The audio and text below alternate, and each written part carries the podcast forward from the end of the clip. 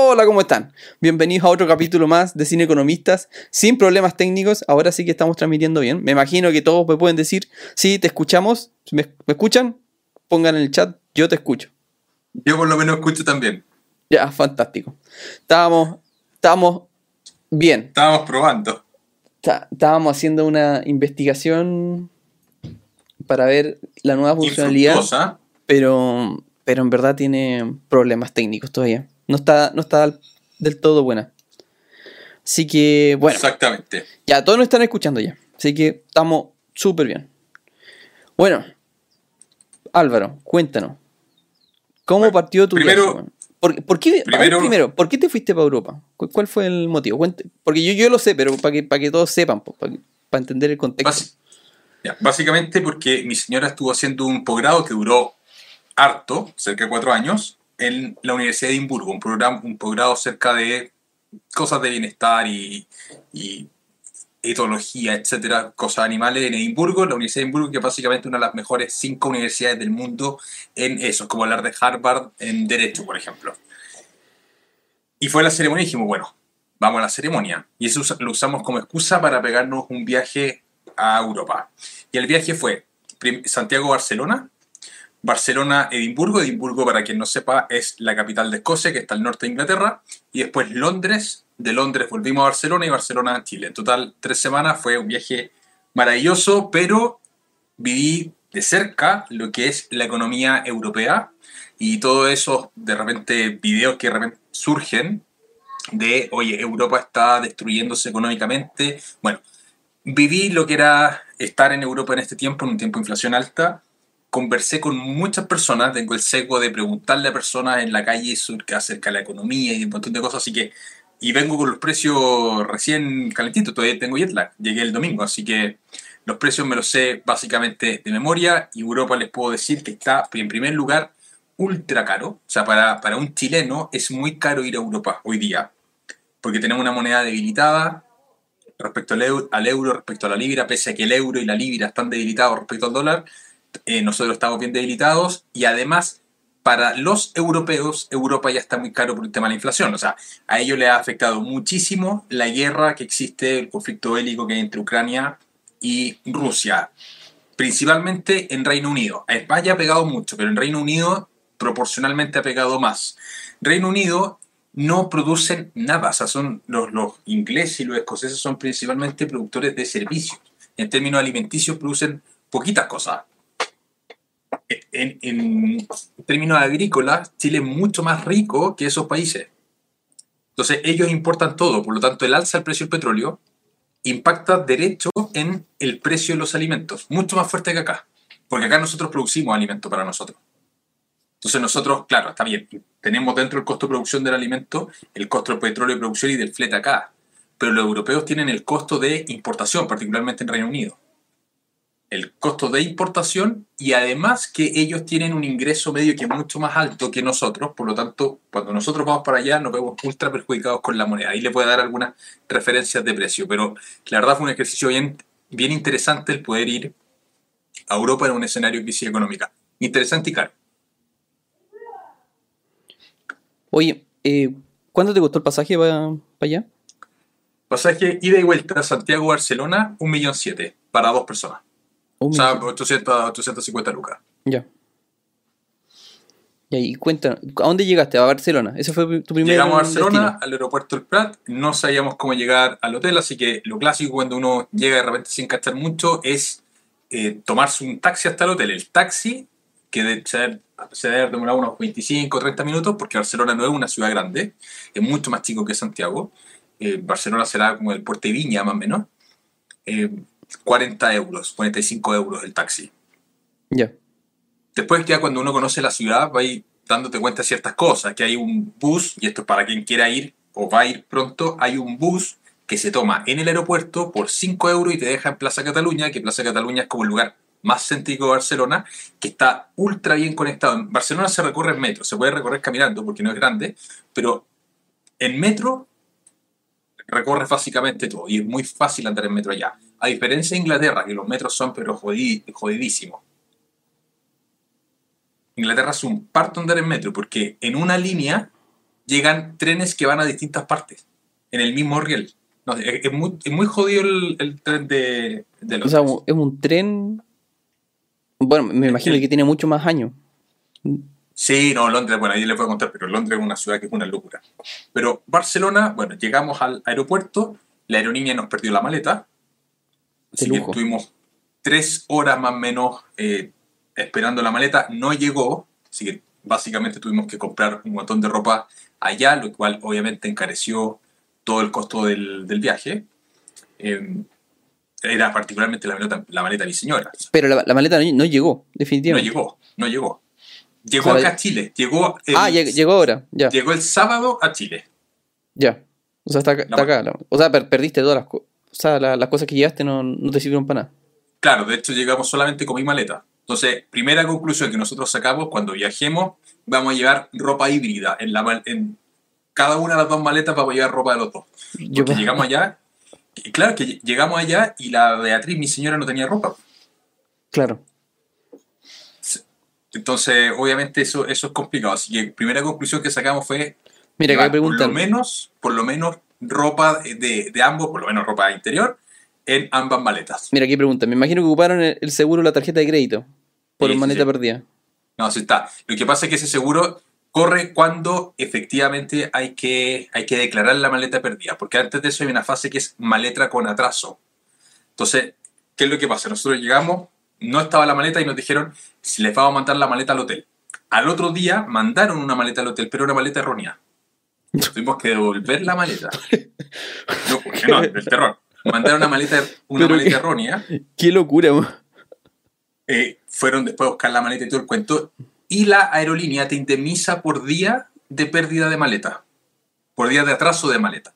Todavía Por no corren atraso. los seguros. El seguro corre cuando efectivamente ya se da por perdida la maleta, porque la maleta va a terminar en algún, en algún remate de los aeropuertos que hacen de Claro.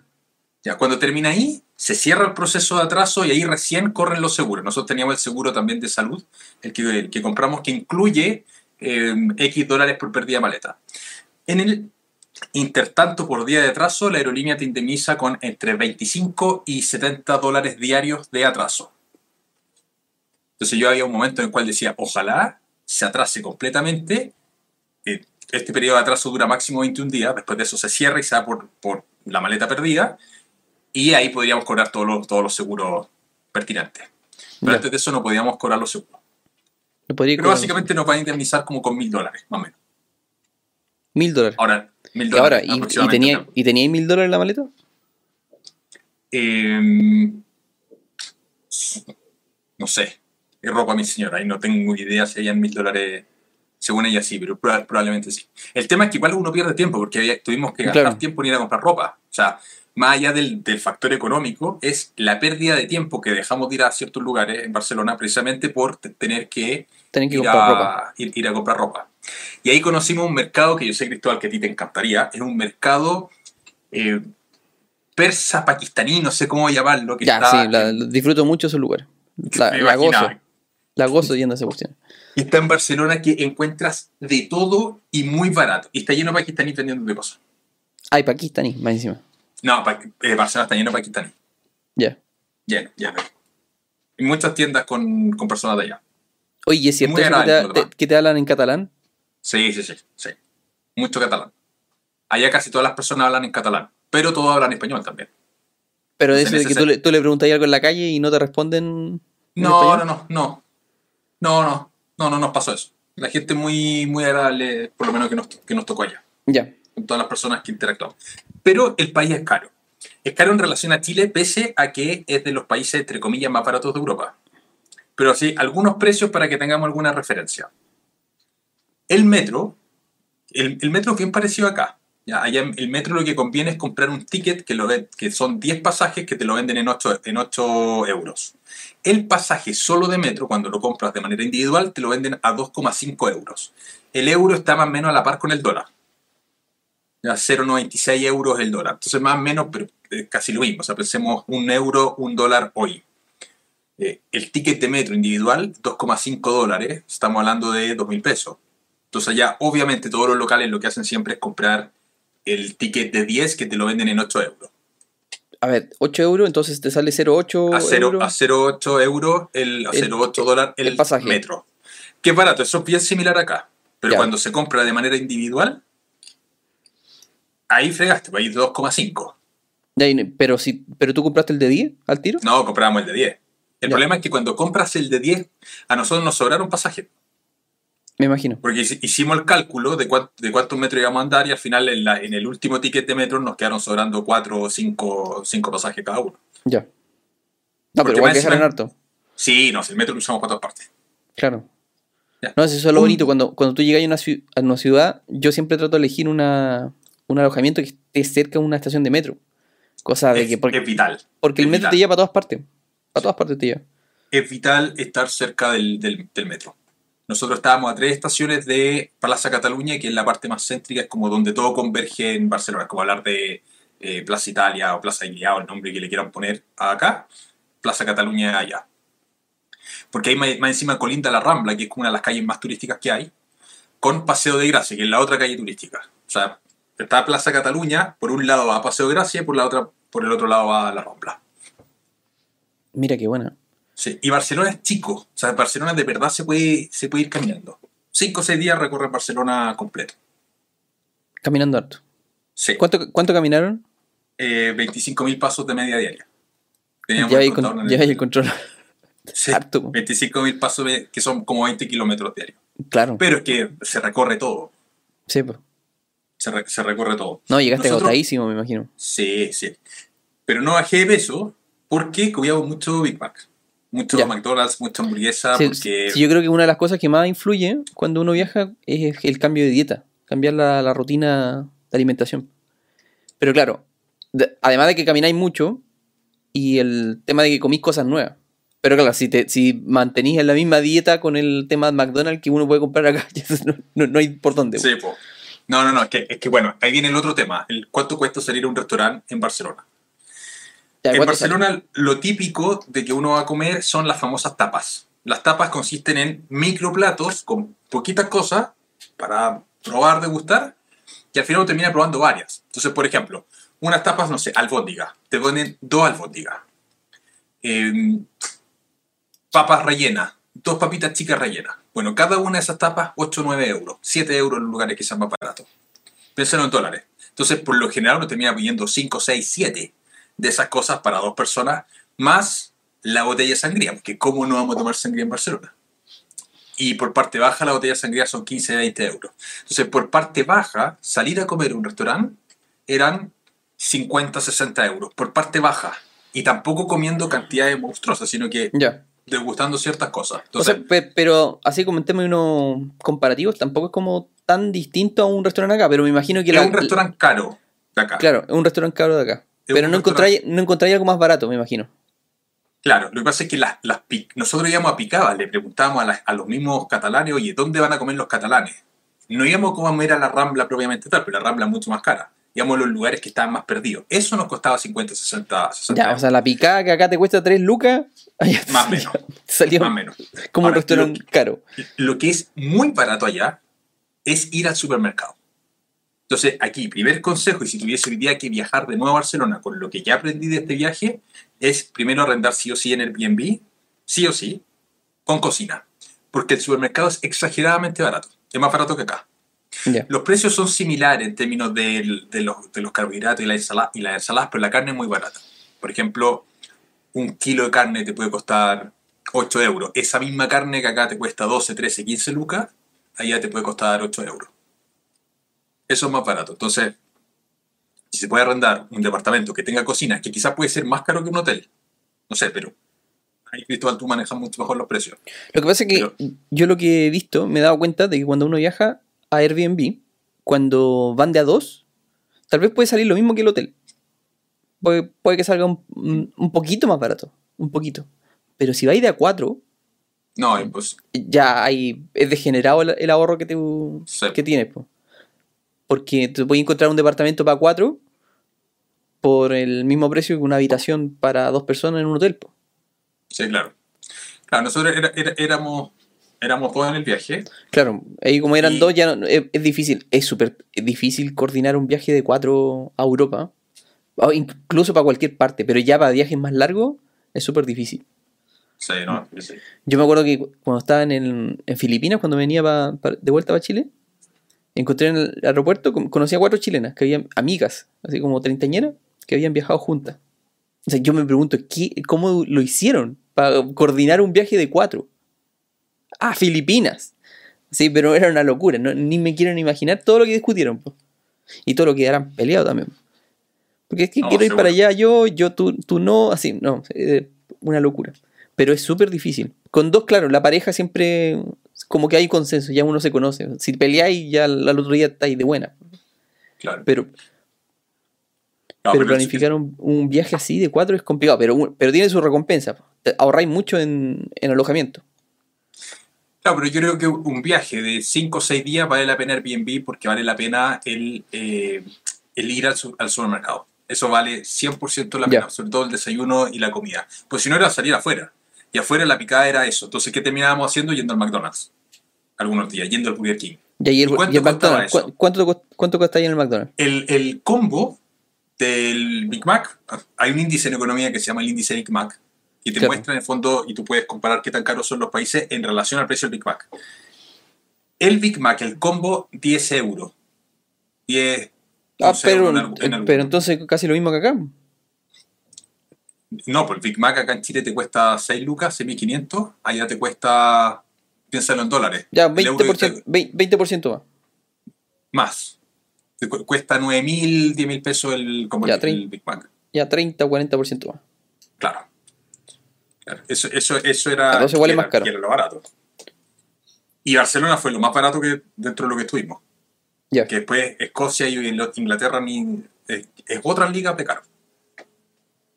Ya, y después, después de que estuviste en Barcelona, me, me imagino que fuiste a ver un partido, me habéis dicho que era No. un partido. Y, fui al estadio, fui al Camp Nou, el estadio del Barça, porque, eh, o sea, no fui a partido porque estaba en el Mundial. Claro. en la época del Mundial, entonces estoy obligado a volver a ir a, a un partido. Pero Pero no, no, había, no había fútbol de nada, No, porque no, a veces no, están las ligas femeninas jugándose. sí, no, no, no, no, no había, no había nada. Nada. No. Por lo menos los días que estuve yo no, no había nada. Y el, bueno, en Barcelona hay varias cosas que son turísticas. Lo, lo más clásico, bueno, el Estadio del Barcelona, que les recomiendo a todos ir al Estadio del Barcelona. La Sagrada Familia, que es una iglesia que se está construyendo, lleva 96 años construyéndose y la quieren tener lista ahora en 2026 porque se cumple el centenario de la muerte de Gaudí, que fue quien la diseñó. Ya, es famosa la Sagrada Familia, va a ser el- la construcción más alta de Barcelona. Allá todos los tours te los cobran. La entrada a la Sagrada Familia son 40 euros por persona. Wow. Pero es, el- es, es cototo. Sí, sí, sí, es cototo, es cototo. Es cototo. Y, y hay una entrada que es más cara que te permite entrar a las torres que están arriba, porque la de 40 euros solamente te permite entrar a la parte, a la parte de abajo. Ya. ¿ya? Eh, y te hacen un tour y todo el cuento, pero después uno puede subir a las torres y eso es maravilloso. El Cap Nou te cuesta 36, 34, 36 dólares, eh, euros, perdón, la, la, la entrada con el tour que puedes hacer los camarines, básicamente haces todo. La foto en la sala de prensa también. También, también pasáis por la sala de prensa, pasáis por todas partes. Em, después está el Monte Montjuic, que está lleno de palacios ahí. Cada palacio te cuesta 10, 15 euros más o menos la entrada. Ya. Eh, hay mucho gasto hormiga que uno hace. Es un, es La- un viaje, es un viaje caro. Es un viaje caro. Sí, yo, nosotros gastamos más o menos, considerando los pasajes desde Chile y todo el cuento, tot- ítem total viaje, tres semanas, 10 millones de pesos. Wow. No, porque. Y, y me imagino que no, no te diste lujo. No, No es que fuiste. gasté 10, gasté 10 millones No, y... no te, no te que- quedaste en el Ritz. No, no, no, no, no, no, Lo que es muy caro son, son, son los viajes entre países. Eso Entre no, subió países. mucho el, eso no subió mucho el costo del viaje. Ya. Por ejemplo, el, pasaje Barcelona-Edimburgo, que se demora dos horas, 700, 800 euros. Wow. Pero no se supone que debería ser más barato. Bueno, ahora, el- lo que hablábamos el otro día del tema de las maletas. Del equipaje de mano. Me imagino que allá te descueran por llevar equipaje de mano. Si fuera con una mochila, Sí. no pasa nada. Claro, te cobran 60, 60 euros más o menos por el equipaje. Por Porque equipaje. volamos por aerolíneas low cost. Claro. Allá, la- allá las, que, las más famosas low cost de allá son Ryanair y EasyJet. Barcelona, Edimburgo, volamos en Ryanair. 750, porque a Edimburgo era caro. A Londres era Pero- mucho más barato. A Londres pero- nos costaba O sea, 250. pe- pero esa cuestión de las low cost, de que cuestan los pasajes 50 dólares o 50 euros, ¿era real o, o, o no? ¿Cómo lo viste tú? Es re- no, si compras un pasaje para seis meses más, Barcelona, Londres, ese te puede costar 50 euros Ya. sin maleta. Sin maleta. Hay que comprarlo sin maleta. Y con maleta Con sale la, la maleta te 150. la cobran aparte y todo el cuento, claro. Después, los check-ins, si es que no los haces online, te cobran el check-in allá, hacer el check-in. Ya, pues es, que eso está bueno. Por ejemplo, nosotros, nosotros mm, teníamos la aplicación, el check-in se hacía por la aplicación, la aplicación no nos funcionaba, llegamos al, al aeropuerto y nos dijeron, ah, como no hicieron el check-in, 35 euros por cada uno. 35. Ya. 70 euros ahí. Entonces hay que hacer los check-in sí o sí antes.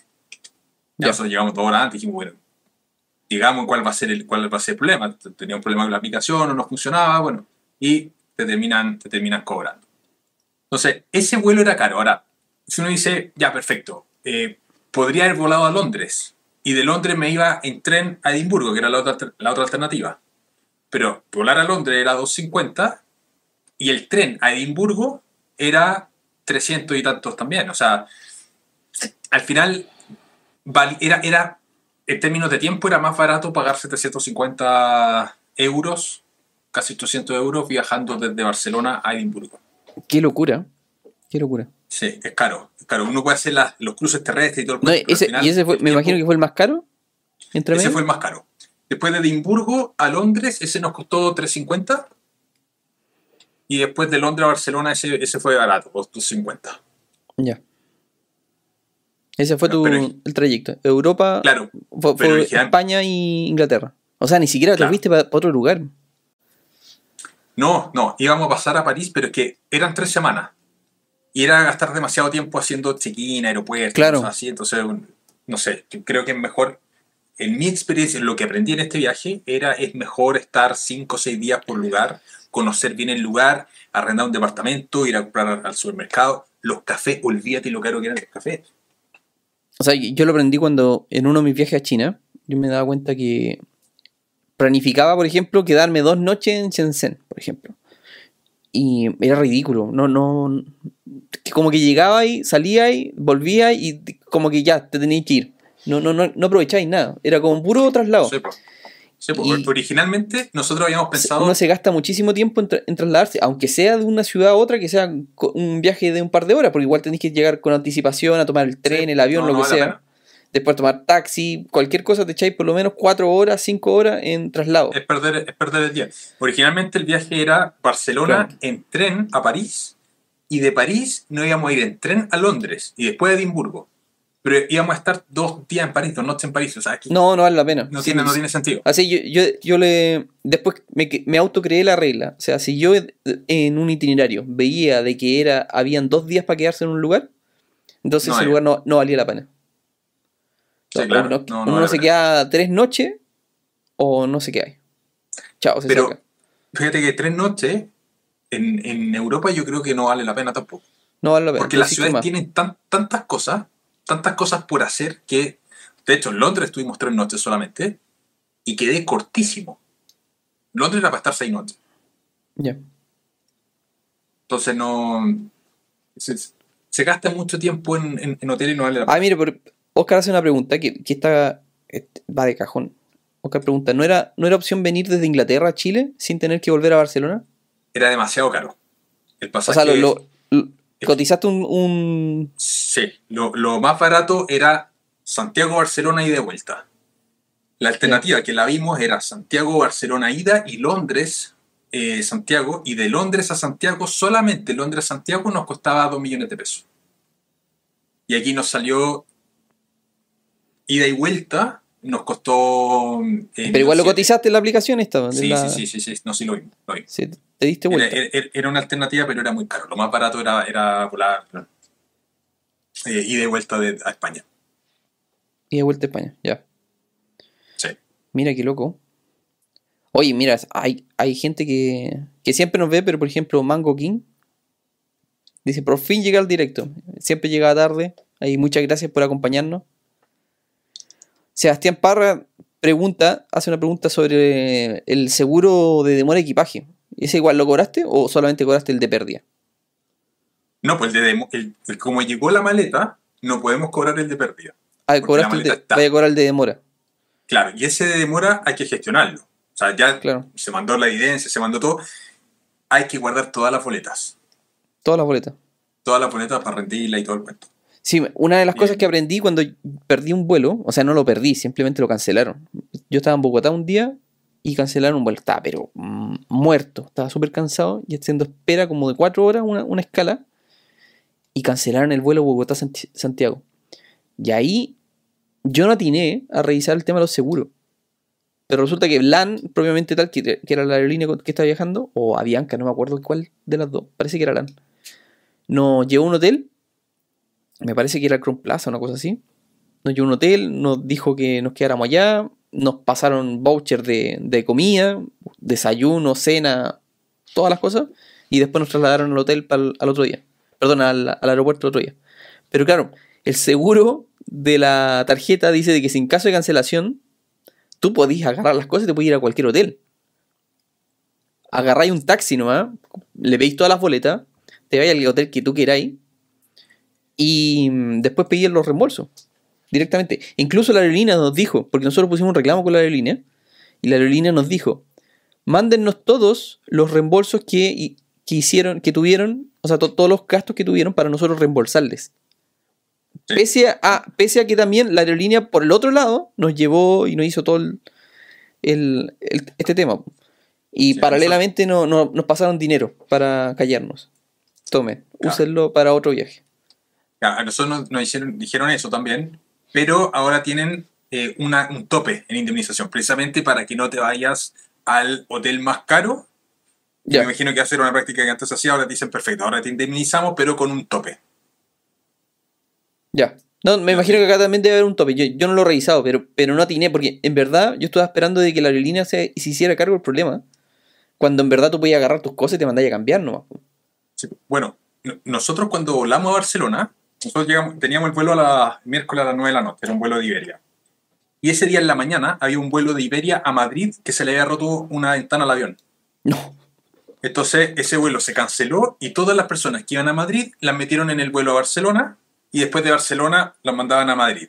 Nosotros creemos- pensamos, porque a varias personas se les perdieron las maletas, que en ese ese ahí, se- ahí, ahí ahí se perdió. Cuando estábamos en el aeropuerto de Santiago, en Iberia nos dijeron, oye, si quieren ir, esto era un miércoles de la noche, tenemos el próximo vuelo un viernes. Si quieren ir al hotel X, nos tienen una lista de hoteles y además les pagamos X cantidad de plata por irse al hotel y nosotros dijimos, en realidad no valía tanto la pena porque íbamos a perder dos días. Dos días, claro. Ahora pensándolo en retrospectiva, lo hubiese hecho obviamente, obviamente, porque lo que podíamos hacer era, ok, salíamos dos días más tarde, en vez de volar el miércoles, volábamos el viernes, y intentar devolvernos dos días más tarde. Claro. Podría haber, pedido- haber negociado eso. Claro, pero eso no te lo daban, entonces al final teníais que pagar la multa de, eh, o el- Claro. no, no es la multa la, la palabra correcta, pero la comisión extra por cambiar Por el vuelo de cambiar, vuelta. por cambiar el, vuel- el vuelo. Y eso al final te terminaba comiendo la, la plata que te estaban dando. Más encima Claro. íbamos a tener que cambiar todos los vuelos que ya teníamos. Entonces eso al final era, era muy caro y la conclusión fue no conviene. Y volamos el mismo miércoles. Bueno, perdimos la maleta. Pensamos que perdimos la maleta en parte porque las metieron en lugares erróneos del avión, andas, andas. Claro. Ah, otra talla que me pasó, en Lima me, me hicieron esa misma cuestión, pero cuando venía de vuelta. Pero nos dijeron, oye, ¿te quería ir más tarde? En un vuelo que en dos horas más tarde. Y dije, bueno, pero dame, dame alguna, alguna cosa, po. además de plata, po, porque nos ofrecían, me parece que 100 dólares. Y claro, No. dos horas más tarde no era nada, po, era como que ya nos ofrecieron un voucher de comida para ir a comer y esperar, ¿no? Así que yo aproveché, Claro. aprovechamos me, y no y era para dos. Dijeron que habían dos vuelos, que hay dos asientos que estaban que estaban con sobre sobreventa. Y claro, nosotros éramos, me parece que éramos seis. Era un grupo grande. Sí, éramos seis. Entonces, no, o cuatro, no me acuerdo. Parece que eran cuatro o cinco. No me acuerdo bien. Pero nos quedamos, me quedé con la Karen y nos quedamos dos horas esperando el, en el avión. No. Así que estuvo simpático. Oye, Bru- Bruno acá nos pregunta, ¿cuántas horas de vuelo son de Santiago a Barcelona? El viaje es tortuosísimo, Bruno. Son 14 horas. Nosotros tomamos un vuelo sin escala. Ya. Eh, por favor, lleven algo para el cuello. Yo de rata no me llevé nada para el cuello. que llevo el cuello destrozado a Barcelona. Eh, son 14 horas. es dura Yo la. Dura yo la llevo mi kit modo avión. Llevo unas gafas y tapones para el oído. Y también no, ando, con, no. ando, con la, ando con una almohada también, pero ahora yo creo que ya es más complicado. De hecho, la próxima vez que, que voy a tener voy a andar con mochila, ¿no? Para que no me cobren los sobre... Los excesos de equipaje. ¿no? Que esa cuestión es una lata, te, te encarece todo. Así, solamente porque ya hay una maleta. Sí, pues es Qué bruto. caro. Hay que, hay que volar lo más liviano posible. Qué bruto. Yo me cuenta que además la ropa, yo llegué- no llevé tanta ropa, pero además tampoco usé tanta ropa. Porque el hotel donde estábamos tenía lavadora. Entonces, ese, eso es otra cosa importante. O, Si sea, ni siquiera necesitáis viajar con tanta ropa. Yo usé el 40% de la ropa. Cáchate que una, una técnica súper buena, que yo ya la tengo de contra aprendida. O sea, si va, uno si quiere ir a hoteles, ya está bien que uno vaya a hoteles. Pero, pero no te va te- como regla, anda entre medio con un Airbnb. O sea, llega a un hotel, pásala bien, todo el show, pero, pero cuando vaya a la segunda o la tercera ciudad, en el Airbnb, donde tenga la hora. Porque ahí te aseguráis de que haya poder lavar toda la ropa del mundo y no te van a cobrar ni un peso. Sí, pues nosotros teníamos en Barcelona, que estuvimos seis días, teníamos lavadora gratis, en el fondo. Ya. Ah, fantástico. Y ahí lavamos todo. Entonces, yo podría haber viajado con mucho menos de lo que Mucho menos ropa, claro. Mucho menos ropa. Mira, qué, qué buen dato ese. ¿eh? Qué Claro, buen dato. Y eso, administración, administración de lo, del equipaje nomás. Y ahí te, Claro. te podría llegar ahorrado unas buenas lucas. Sí, pues lo otro es que como yo viajé en otoño y además íbamos a ir a Edimburgo, que Edimburgo es como la capital mundial del frío. O sea, te, tendría, Eh. tenía que haberte subido al avión con toda la, todo el abrigo. De una. Claro. Para que pasara el piola. Ed- Edimburgo era, era, era, hacía mucho frío, entonces llevamos ropa térmica. Ya. Térmica, ropa como para la montaña y cosas así. Pero si uno viaja en primavera, no necesitáis llevar tanta ropa. Claro. Entonces, entonces No, pero la, la cagaste, la cagaste por, el, por viajar en esta fecha. Si esa es la cuestión.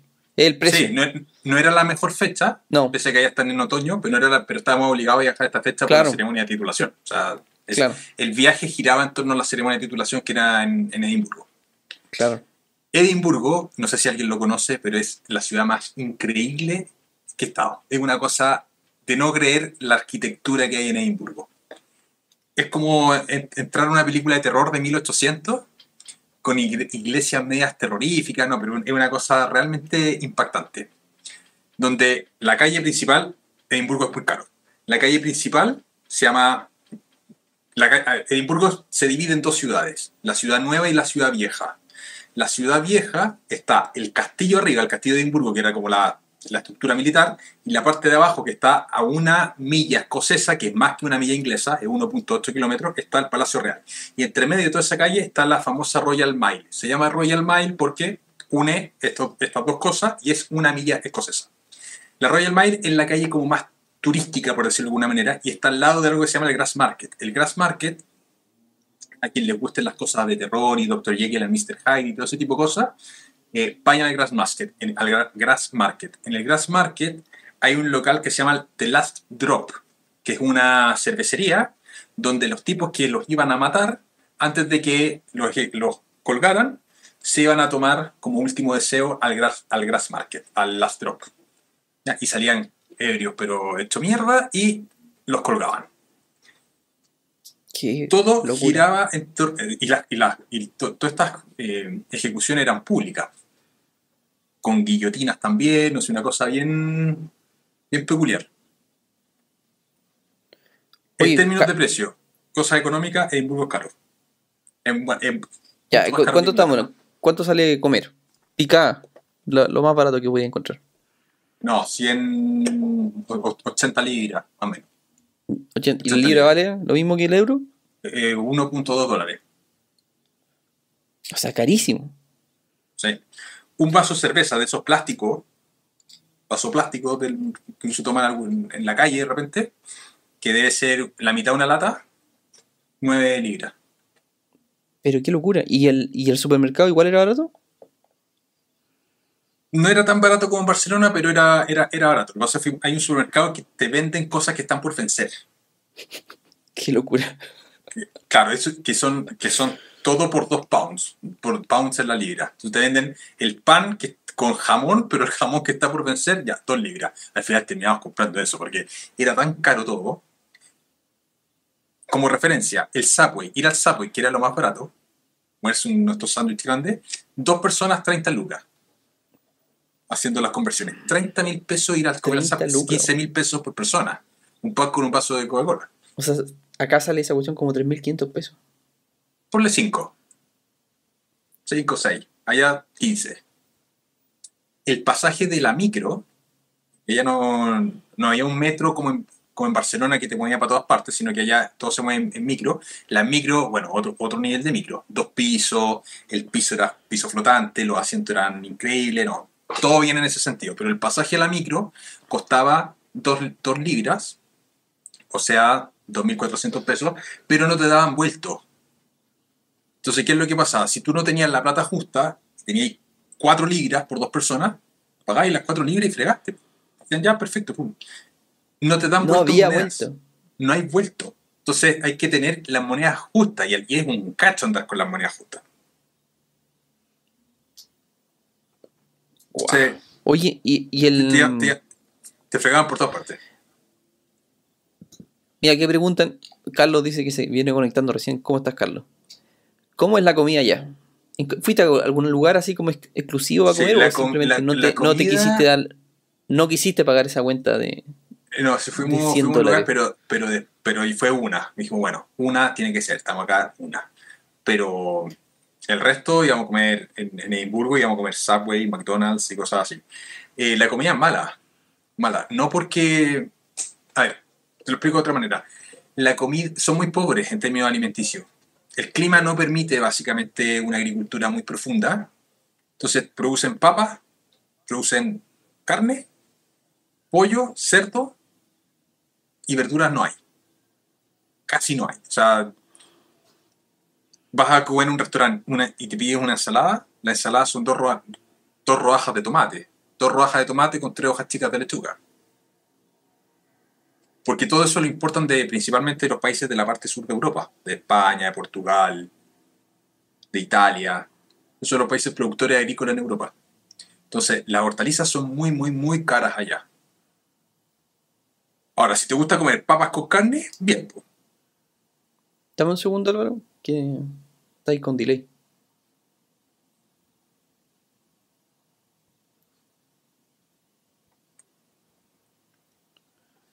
Está ahí con delay. Está ahí con delay.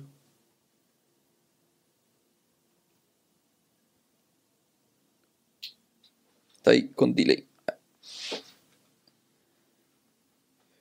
Es que siempre hay que apreciar, hay que apreciar bien chilito. Siempre hay que apreciarlo bien.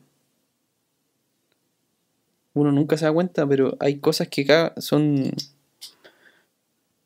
El, mira, lo que sí, Chile yo encuentro que es súper caro, en términos generales. Ahora, eh, lo que está contando Álvaro es una locura, es decir, pero caro elevado al cuadrado. Caro elevado al cuadrado. Oye, el Álvaro se me perdió ya. ¿Qué- ¿Dónde este fue? weón? Álvaro está ahí. Te perdí, weón. Te perdí, no me carga. Oye, los problemas técnicos hoy día abundan. Desapareció el profe, sí, desapareció el profe. Tremendo, pero abundan los problemas técnicos. Vamos a ver si hacemos una cambalacha acá. ¿Dónde está? ¿Dónde está?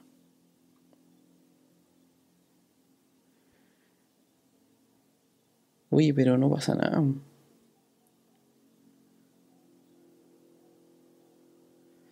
Lo perdimos, profe. Ahí se volvió a conectar. Vamos a, a retomar el contacto. Ahí parece que sí. ¿Sí? No, sí. Ahí está. Ahí sí. Chuta, pero estáis del. estáis doblado. Estáis mal, pues. Algo pasó. Vamos, a- tratar de arreglar. Eh, sí, bueno, mientras, mientras Cristóbal hace la magia, eh, cuando se está afuera, muchas veces idealizamos cosas de afuera. Pensamos que es mucho mejor, pero la verdad es que cuando estamos fuera empezamos a apreciar bien lo que es Chile. El metro de Santiago, nada que envidiar, y de hecho, mejor que el metro de Londres, mejor que el metro de Barcelona.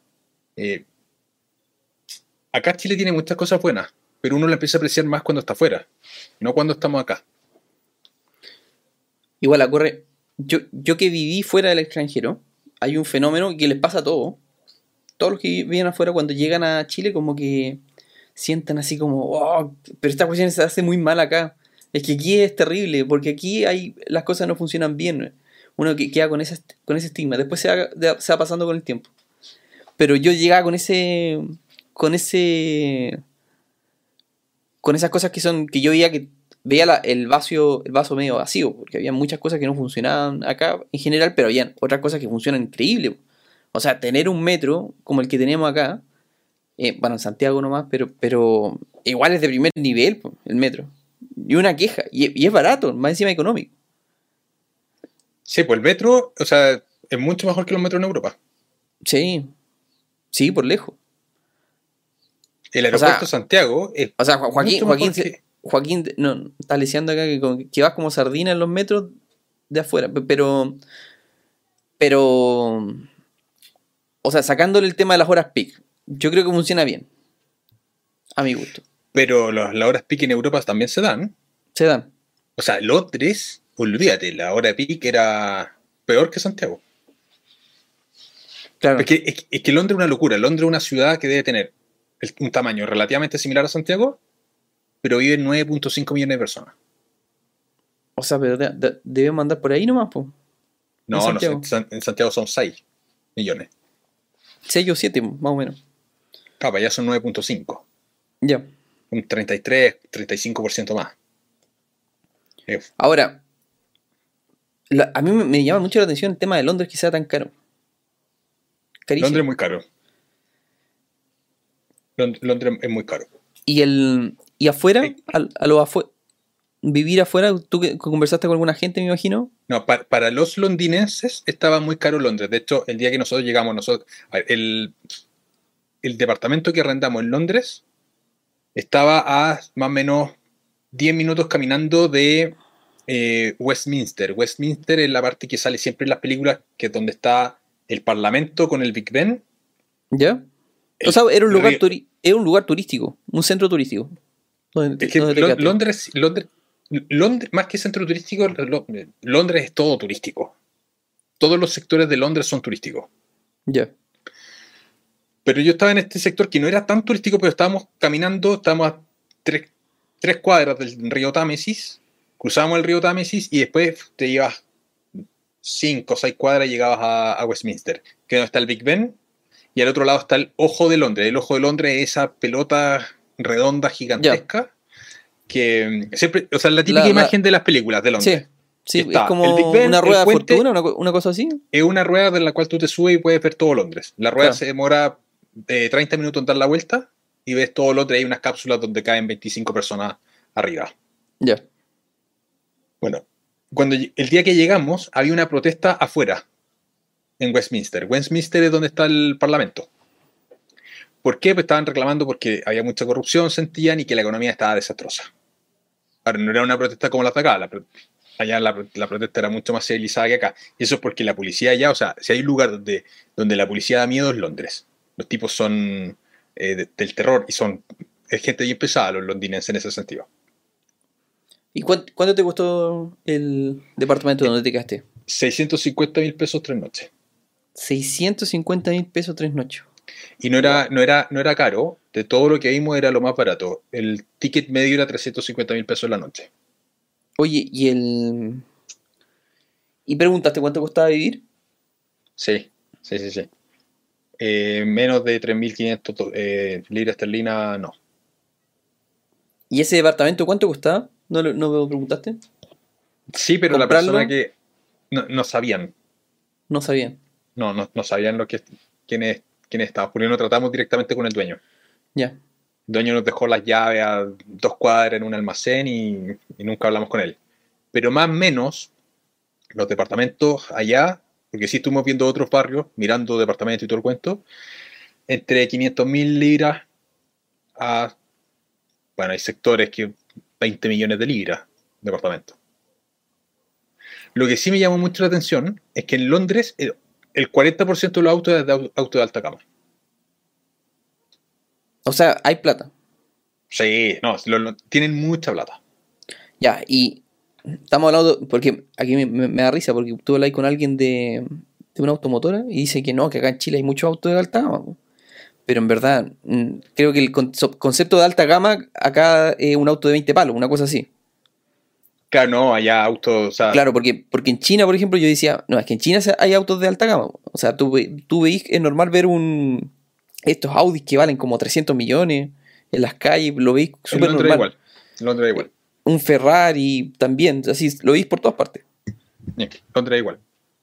Londres caminando por la calle y parece iba un Ferrari, atrás un McLaren. De hecho, hay unas fotos que sacamos que en el, estaba la luz roja y había un Ferrari, un McLaren, unos Mercedes que se notaban que eran Mercedes ultra caros y otros autos que no conocíamos acá. Y eran, no sé, siete autos que estaban para la luz roja. Y decía, cada, uno de estos debe valer 100 millones, mínimo. Mínimo, así. Claro. Y eso era común verlo allá. Era No habían autos antiguos en Londres. El, Y comprar, comprar auto, ¿no, no preguntaste cuánto salía? Si era mucho más caro. Entré a la tienda Aston Martin a ver y el más barato eran 200 mil libras. O sea, la misma cuestión que, que en cualquier parte. Sí, sí. Claro, yo creo que esos precios hay lugares- están estandarizados. O sea, ah, pero hay lugares en donde los autos tú los encontráis más baratos. Los autos de lujo también. En Estados Unidos, por lo menos, eh, tú encontráis autos de lujo más, más baratos. Más Sí, económicos lo, que que yo, otra parte. lo que yo creo que es, que es barato allá deben ser los Mercedes y los BMW. Yo creo que son más baratos. ¿Tú crees que son más baratos? Porque, porque habían muchísimos. De hecho, habían taxis que eran Mercedes. Varios A taxis. mí, va- me pasó, por ejemplo, que cuando fui a Camboya, me impresionó la cantidad de Prius que habían. Así por todos lados. Toyota Prius, Toyota Prius. Todos tenían un Toyota Prius. Claro, tú- tú- tú lo, lo primero que hice fue atinar a preguntar, oye, ¿por qué hay tantos Toyotas Prius? Cuéntame, ¿qué, ¿cuál es el secreto? No, es que cuestan 10 mil dólares, son baratos. 10 mil dólares, o sea, acá cuestan 20 mil un, un Prius. Por lo menos 20 mil, el más baratito. Y lo otro que me dijeron que la- los Prius allá los fabrican. Entonces tenía Claro, mucha. Era, era mucho más conveniente comprarlo de fábrica, saliendo de la fábrica, porque pagaba mucho menos impuestos. Aranceles aduaneros y un montón de otras cosas. Y todos tenían un Prius, y aparte que era eh, amigable con el medio ambiente. Muy importante. Muy importante. Bueno, eso me llamaba la atención porque la ciudad estaba asquerosa y tenían todos Prius. O sea, era más importante de el- la contaminación ambiental que la basura. Oye, a ver, le damos preguntas. Esta... Hay mucha gente, están, están todos... Me imagino que están todos escuchando atentamente. Por eso no, no pregun- pero preguntan poco. A ver, Benjamín, el día el día de cambio de guardia en el palacio, el metro iba atestado de gente. ¿No, no, no cachaste eso del cambio de guardia? ¿No, No, viviste, no, no, no vi. viviste ese momento? No, había un. Era el día viernes, me parece, y yo pasé por Buckingham el. Ponte tú un miércoles. Joaquín dice, yo creo que Londres está caro, es sobrevalorado. Sí, sí, eso es.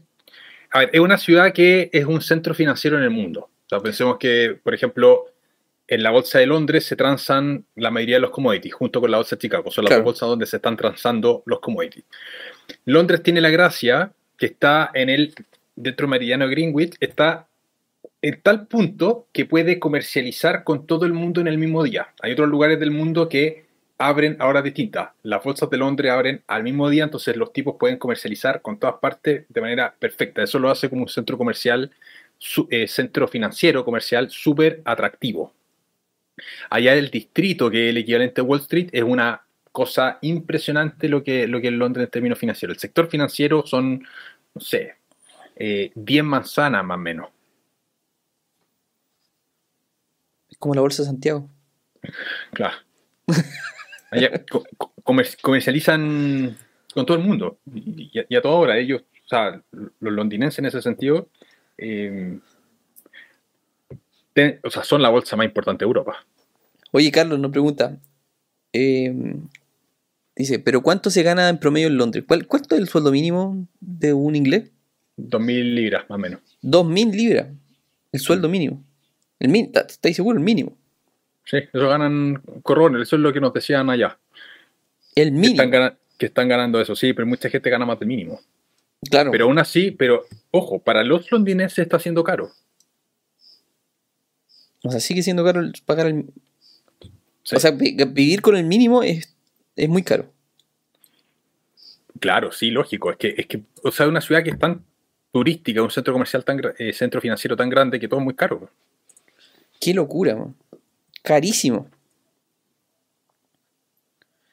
A ver, Sí, Benjamín dice, lo que sí está lleno de smarts también. No sé qué te refieres con smarts.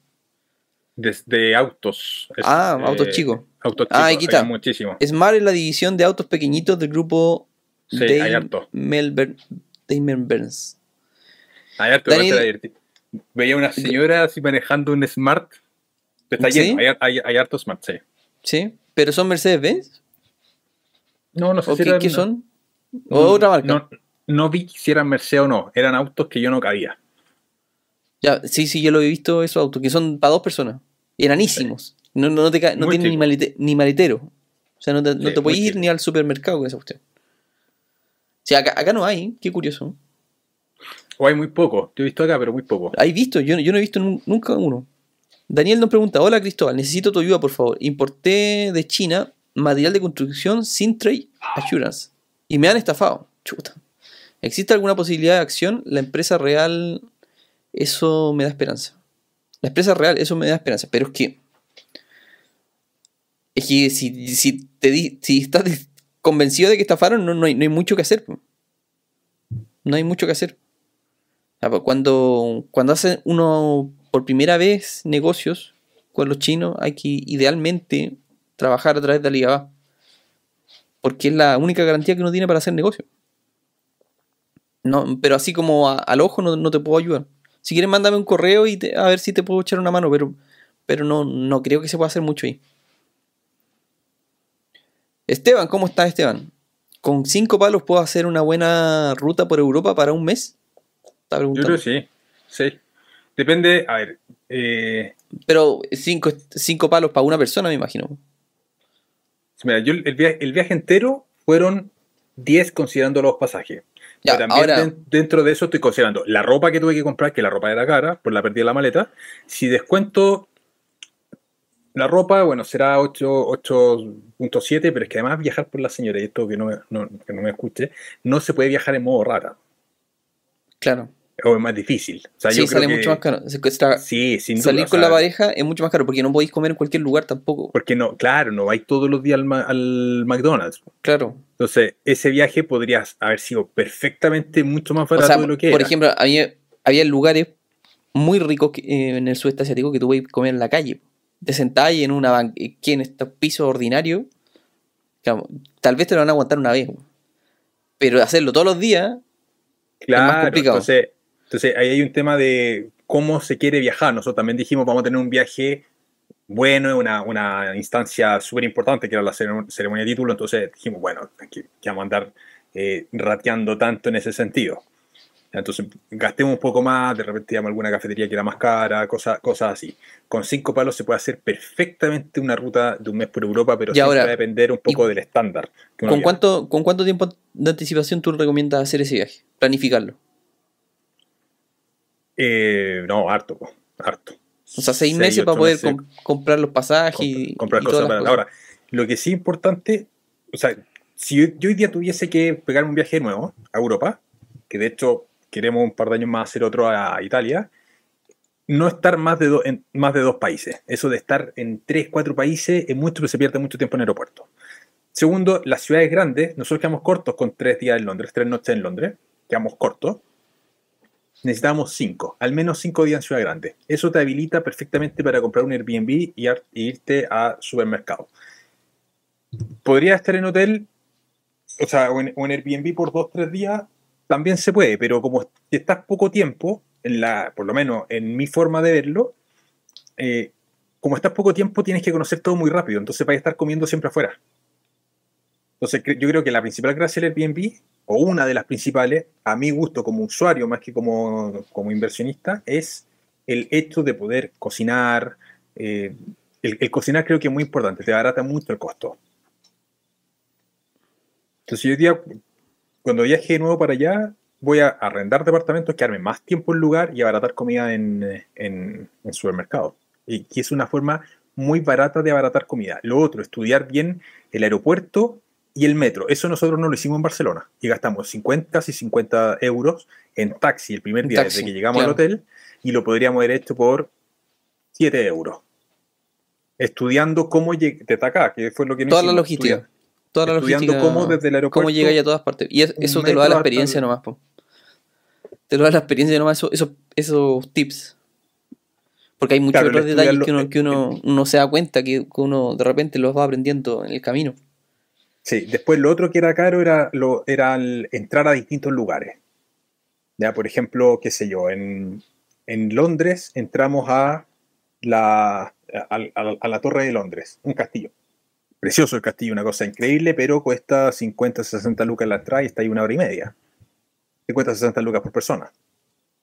Y todo, todo eso va cobrando. La abadía de Londres, que es impresionante, te cobraban 35 lucas por entrar. La catedral.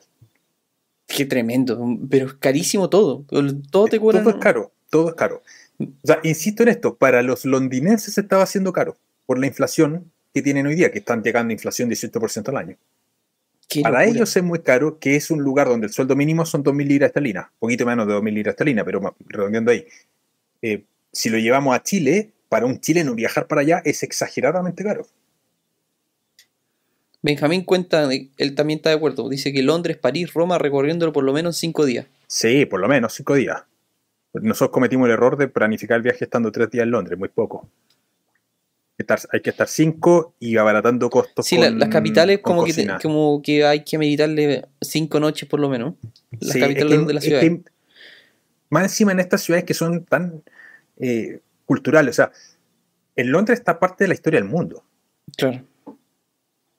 O sea, cuando entras a un museo, al Museo de Londres, es impresionante lo que estás viendo. Estás viendo la historia de la humanidad ahí. Está la piedra Rosetta, por ejemplo.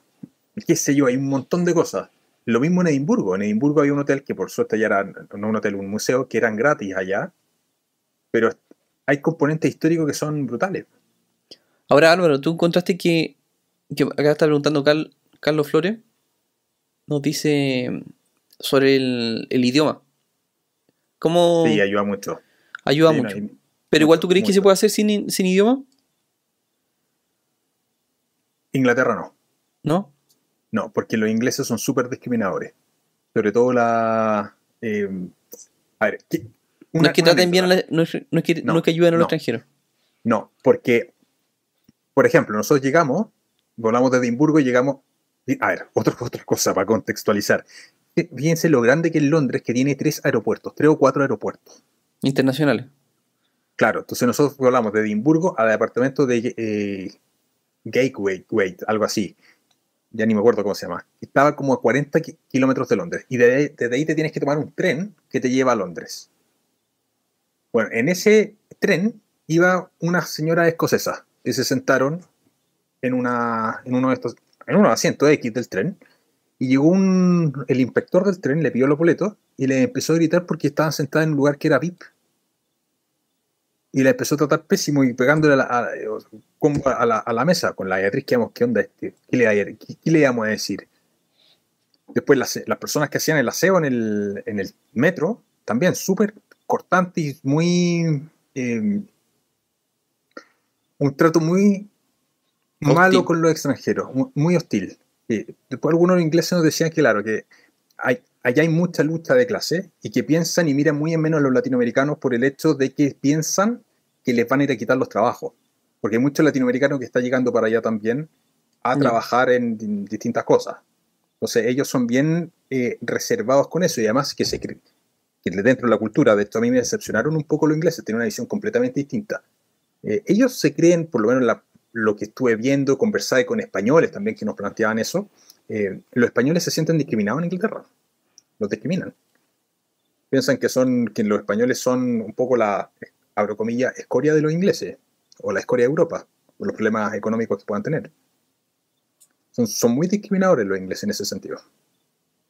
Pese a que tienen toda una estructura para que no sea, o sea, decir allá la palabra níger es, ah, es terrible, pero hay mucha gente que lo piensa allá. Qué loco. A mí no me llama mucho la atención Inglaterra. De hecho, no está dentro de mi viaje próximos. Ni siquiera está dentro de mi checklist de lugares. No, yo creo que vale, la, pena, vale la pena ir. O sea, yo volvería a Inglaterra, pero el idioma te ayuda mucho. Ahora, yo, yo, siempre he considerado de que, de que uno, más que el idioma, porque uno piensa, no, es que el inglés es súper importante para viajar. Yo creo que más, más importante que el, idioma es desarrollar el, gen del viajero, que yo le llamo. Porque es una, algo que tú desarrolláis, es como una habilidad el poder viajar y poder moverte por, todo el mundo sin problema, perderte, resolver esa, ese, ese, eso, esos problemas que te pueden enfrentar en, en, caso de que te pase algún traspié. Y eso se desarrolla con, solamente con experiencia con experiencia. Y más que idioma, porque yo me acuerdo siempre que cuando estuve en Tailandia una vez, conocí a un loco, un español. Loco no hablaba nada de inglés, nada, nada. Y se movía como si nada. Iba para todas partes. Sí, se, puede. Yo creo que se puede. Pero Inglaterra yo creo que es más difícil. Porque hay ciertas cosas que son complejas. Por ejemplo, el metro, lo que les contaba antes. Una estación de metro llega un tren que va hacia una dirección y en el mismo riel, después el otro tren que llega va hacia otra. Está como que las líneas están puestas sobre los mismos rieles. Ya, en, China me pasó eso. Entonces es, fácil perderse. Si es que no lo manejas, eh, lo, allá hay que ir a preguntar. Hay mucho de preguntas que se, que se le hace a las personas. Entonces, para ese tipo de cosas, el idioma te, te va a ayudar. En cambio, Karen, no sé, por el metro Santiago, una persona que no habla español, igual puede relativamente llegar, pues llega, qué sé yo, a la estación. Claro, es fácil. Eh, X, es, relativamente Pero si tú le preguntas a un inglés, no, no te ayuda. Algunos sí, es que además, esa es otra cosa. Estábamos en un bar, fuimos a un bar, eh, lindísima experiencia, a un bar inglés cuando estaba jugando Inglaterra con Gales el Mundial estar viendo en un, bar inglés un partido de Inglaterra un mundial fue algo maravilloso. Pues las personas que están en el bar nos decían, oye, acá los ingleses son súper estresados.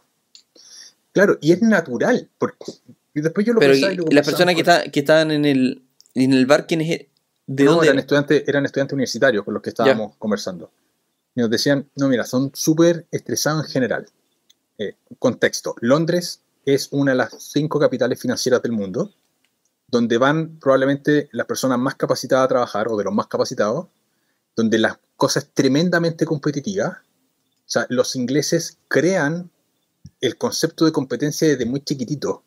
Allá los colegios en Inglaterra tienen, se dividen en casas. Muchos colegios son así, donde por ejemplo están los estudiantes de la casa 1, la casa 2, la casa 3, la casa 4. Y las, por las notas que se van sacando les van dando puntos.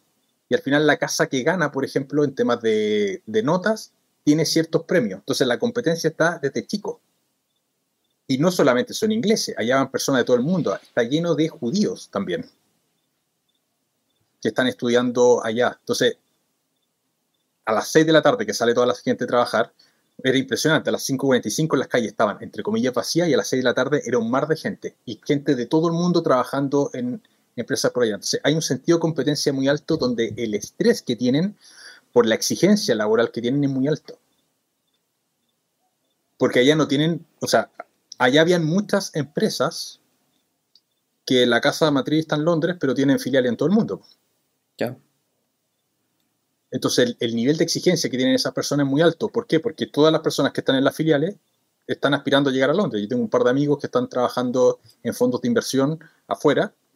Eh, uno pasó por Londres y ahora está en Luxemburgo trabajando, invirtiendo en cárceles. Lo quiero invitar un día al, canal a entrevistar, pero me dice que le complica por, por un tema de, cláusulas que tiene, porque administra un fondo de inversión en Luxemburgo, pero estuvo mucho tiempo en Londres. Y claro, llegar a Londres era llegar a la casa central, donde lo que te pagan trabajando en una casa, en una matriz de esta, no sé, 25 mil libras, 20 mil libras, 15 mil libras, Es, mucha plata. Entonces, llegar allá, a estas transnacionales, a las casas centrales de las transnacionales, es muy beneficioso para muchas personas alrededor de. Mira, Joaquín, aquí pone un ejemplo, el tipo a los Harry Potter. A los Harry Potter, tal cual. Sí, que le Ah, hacían lo competir a las casas. Ah, Tal cual. Sí, y eso en, eso sea, en Reino era un- completo. Era un ejemplo real de lo que pasa en Harry Potter con Sí, los sí, colegios. sí. No, sí, es, es así. Entonces, el sentido de competencia es muy grande. Desde, desde chiquitito, competencia, competir, competir, competir. Y eso se ve en el mercado laboral. Entonces, son tipos que se exigen mucho la- laboralmente. Allá es todo ordenado. No existe la impuntualidad, o sea, eh, y, y todo funciona como reloj. Y los ingleses son en ese sentido como reloj. Mi papá vivió cuatro años allá, y me hizo el doctorado allá, y me decía, sí, pero son, allá son súper estructurados con, con ciertas cosas. Nosotros en ese sentido somos mucho más relajados. Los españoles son mucho más relajados. Los italianos también son mucho más latinos en ese sentido. Pero el inglés no, pues el inglés es estructurado, cuadrado, la cosa tiene que funcionar perfecto. Entonces eso generalmente te, te da un estrés de base que, eh, que, la- que se notaba en la calle. Qué loco. Yo Pero me es- quedo es- con el. O sea, yo encuentro que es maravilloso. Yo no iría ni por si acaso en Inglaterra. Una, o sea, una y- posibilidad. a mí me estresa ir a Santiago. Ni, ni pensar salir de acá. No, y el tráfico, olvídate, harto tráfico también. ¿Y la contaminación qué tal? No, bien. Bien, en ese sentido trabajan ¿No, no notaste, ¿No notaste que está muy gris el cielo? No, es que, ah, bueno, estaba nublado siempre, entonces no sé si era contaminación, pero no era... Ah, capaz era no, no, contaminación. no, no- no se veía contaminación. capaz era El Támesis, contaminación. un tiempo, el 2013 creo, eh, se había declarado como un río muerto por la contaminación, pero ahora ya han hecho cosas y viven, y lo, y lo cuentan en los, en los tours, cuentan que el Támesis tiene no sé cuántos peces hoy día. eh, es otra cosa que les recomiendo, si alguien quiere viajar, su- tomar los hop-in, hop-off, que son Oye. estos buses ¿Sabes que he sido un ingrato? Ah, Se han hecho miembro dos personas hoy día. Bruno Silva, gracias Bruno por hacerte miembro.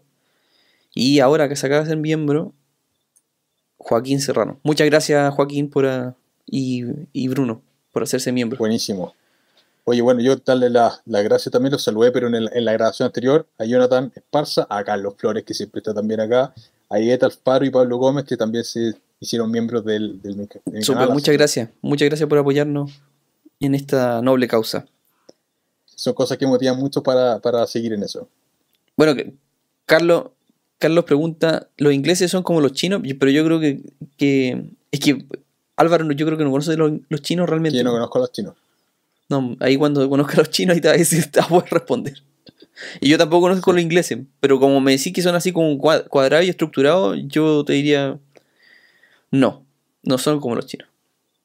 Ah, los ingleses O sea, son así. Hay, Por ejemplo, en China, también en en China, por ejemplo, si tú le pedís ayuda a una persona porque le decís que estáis perdido, esa persona te va a llevar a ese nivel. Te va a llevar a donde tú, tú tenés que ir. Va a ser una locura. Eh, ti- no, tienen no. una cultura muy distinta contra el- con, con el extranjero. Son súper amigables, pero nada que ver con esa per- perspectiva que tú pensáis acá, de que tú veías al chino del barrio May o del patronato, que son súper enojones y que te miran así de reojo. Nada, nada que ver. Nada que ver. No, los ingleses. No es que sean pesados, el vaso están siempre apurados. Entonces preguntáis algo a alguien en la calle y, y todo el mundo está caminando rápido. eh, No te paraban en la calle para sacarse fotos contigo.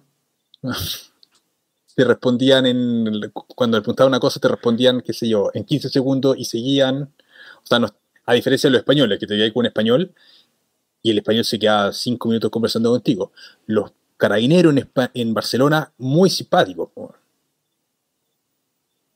en, en Inglaterra hay una hacen una diferencia no, no, se les puede preguntar nada yo me imagino, bueno, yo tengo, yo tuve un jefe español y hartos amigos españoles, entonces yo me imagino que deben ser como los argentinos. Para hablar y para gritar, eh, así como que todos tirando, bueno, la talla entre ellos en España. sé una cosa así, por ejemplo en España conocí un carabinero le fui a preguntar algo una cosa muy puntual y después le dije ya y Barcelona o Real Madrid y nos quedamos media hora conversando de fútbol Claro. Y él estaba trabajando y todo el y media hora conversando con esta persona X que llegó a preguntarle una cosa. O sea, eso en Inglaterra no pasa. Claro. Es como que son mucho más eh, amigables, por lo menos en la experiencia que en la que me quedé yo. También la gente en Policía Internacional, o sea, eh, te recibían con tallas casi. Bruno pregunta, ¿en China te ponen mala cara si les habla inglés? Mm, mira, te tratan de ayudar de alguna forma. De hecho, por lo general, cuando no te puedes comunicar con algún chino, sacan el, Google Translate. O sea, ellos tienen un traductor, no, es Google, pero el, el de ellos. Y se, ponen, se ponen a hablar al, teléfono y traducen lo que ellos dicen al inglés o a, tu idioma, pues, español en este caso, para poder comunicarte contigo. Y después te dicen a ti, ya, di- dime lo que quieres decir. Y te apretan el botoncito y eh, después se traduce en chino. O sea, hacen un esfuerzo real por ayudarte. Hace- Hacen un verdadero esfuerzo si tú tienes un problema. Es súper especial eso culturalmente.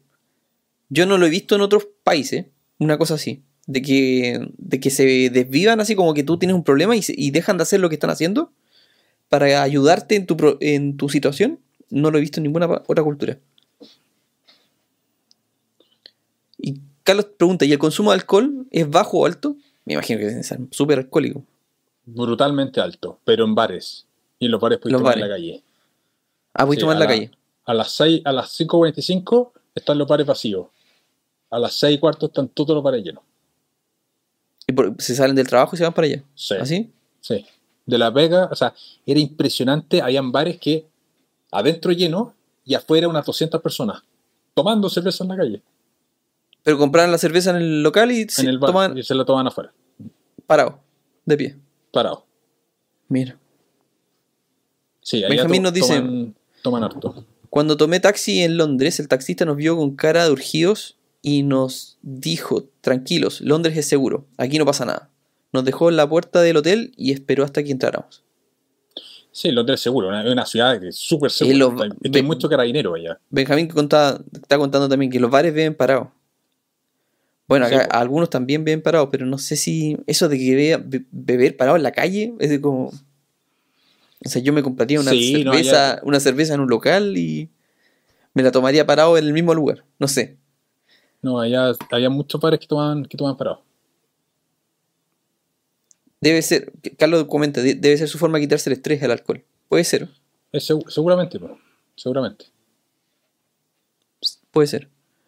Y para la vuelta, ¿cómo, cómo, cómo lo hiciste? ¿Desde Londres te viniste, te fuiste a No, Barcelona? a Barcelona, Ya. el vuelo dura una hora y media. Y después de Barcelona a Santiago. Hiciste espera, escala y después Santiago. Claro, lleg- llegué del- 15 horas más. Claro. No, pero llegué, estuve, llegué pues, el sábado en la mañana, ¿Ya? el viernes en la mañana y el, y el sábado en la mañana, o sea, dormí en Barcelona. Ah, dormiste sábado en la mañana tenía, claro. Ah, ya. Te quedaste en un. en algún Claro, hotel. de otro hotel para probar. Pero ya, ya, ya, ya cuando no se conoce la ciudad, o sea, te vas en el bus, o sea, es muy barato al final. Cuando conoces la ciudad es muy barato. Claro. Yo creo que Santiago debe ser similar en el sentido de un extranjero llega para acá y ¿cu- ¿cuántos extranjeros se toman el taxi del aeropuerto al hotel en Santiago? Y pues no saben cómo moverse. O sea, yo creo que cualquier ciudad que no se conozca Sí. bien va a ser Sí, siempre. a todos les pasa lo siempre- Claro, Santiago O sea, es una ciudad muy cara para el extranjero. También. Yo les, siempre les digo, cuando los que recibo por Airbnb me preguntan, o sea, ni siquiera me preguntan, pero yo les dejo un comentario, oye, si eres extranjero y vienes recién llegando, pregúntame para, para pasarte algunos datos. po". Y, le, ya en eso les digo, oye, mira, en el terminal hay unos buses que te dejan en, la- en el centro de la ciudad y son económicos. Si no, está la cosa de tomar el taxi. Pero los taxis, lógicamente, yo les digo, taxi, no, son estafadores. Uber. Uber, siempre Uber. ¿Allá no te pasó Claro, eso? ¿Te, te podías subir un taxi sin sentirte que te estaban no, timando? sí, no, no, no, no. Porque me iba todo con taxi. No, no, no me sentí timado. O sea, sentí que era todo caro, pero no, no timado No, particularmente. tío, ya. No, porque Ah. esa cuestión de, de, de pedir. Es que los taxistas en todos lados del mundo es como algo habitual. Como que se quieren cagar al extranjero. Es algo como. Cultura taxista. Sí, allá no, nos costaban en España, y que esto se está, o sea, en Europa entero funciona así básicamente, los taxis funcionan con centrales, donde están en línea lo que cobran junto con eh, lo- los valores que marca la central. Entonces, si, un taxi anda, qué sé yo, eh, 50, eh, ya, no sé, 50 minutos, el valor que tiene que cobrar es más o menos X, que no puede ser muy dispar con la boleta que te dan, porque los taxis te dan boletas Ya. los fiscalizan mucho precisamente para no para que no pase eso que pasa acá. Eso nos costaba el taxista español. Supuestamente acá también pasa, pero bueno. Rick dice, oye, amigos, estoy en Arica, hoy fui a Tacna, increíble cómo pasan ilegales. Oye, esa cuestión Seguro. es como que hay una realidad que nosotros no, no vemos desde, desde aquí la zona no central. No se nota. El, el mismo, el tema de la, del conflicto de la Araucanía tampoco. no- ¿Cuántos años han pasado desde que comenzaron con el conflicto? Y ahora o sea- recién se habla en la prensa. Y es un temón, un temón. Ojalá no, llegamos, no lleguemos al límite de, de tener de poner, el- lo- como lo decía Cass, poner un, un muro o zanjas, no sé cómo, qué es lo que quería poner. Y se solucione en otros términos. El taxi con tarjeta, se paga con tarjeta, todos tienen POS. Ah, ¿Pagáis con tarjeta de crédito el taxi? Se puede Mm, pagar con tarjeta. Mm. Sí. No así el transporte. Oye, pero la micro, qué, loco que te, te aceptaran moneda Lo de Escocia, en Escocia, sí, pues te aceptan moneda. en Escocia. Porque ellos también tienen el- la forma de que tú compras una tarjeta que te sirve para X cantidad de viaje. Pero si no tienes la tarjeta, puedes echar moneda, pero no te dan vuelto. Ya. A mí me pasaba. Bueno, y, el, y la persona que atendía la, la micro. Ese loco veía cómo le pasáis la plata en la mano. ¿Era sí, así? o- no, no, no, no. Entonces le estaba ahí en una cajita al lado que ¿Ya? tenía un contador y él no, no- la micro no empezaba a andar hasta que le pagaras completo. Entonces estaba la presión psicológica de, oye, este, este me está esperando, estoy atrasando a todo el mundo para contar las monedas, que más encima las monedas no tienen una lógica, porque ya, por ejemplo, la moneda de 10 centavos es más grande que la moneda de 20 Ya. y la moneda de 50 es más grande que la de 10. No hay, lo lógico es que sería de la más chica en valor vaya, eh, o la moneda Claro. en la medida en que va siendo más grande vaya valiendo más. No, pues allá las monedas están cambiadas, entonces, y más encima se lee poco, entonces tenéis que agarrar las monedas, esta de cuánto era, de 20. Y la micro esperando, con todas las personas mirándote atrás, y dice, no, ya está, voy a echar 4 pounds y paso nomás. po". A veces no tenéis plata, no, era, era, era- era complicado en ese sentido. Pero todo Ay, se ay. puede arreglar manejándolo bien. A mí me pasaba que en China eh, no era tan así como tan, tan elegante el tema del conteo. Pero estaba la cuestión para echar las monedas. Y estaba el chofer. Pero tú metías las monedas nomás. Pues suponte, ¿cuánto? No sé, 3 yuanes. Tú metías los 3 yuanes y pasabas. Pero el tipo ni siquiera se fijaba si había metido 3 yuanes. O sea, tú podrías haber metido 3 monedas de cualquier tontera y pasabas igual. Pero claro, la cultura eh, era está mucho mejor preparada para enfrentar ese tipo de situaciones.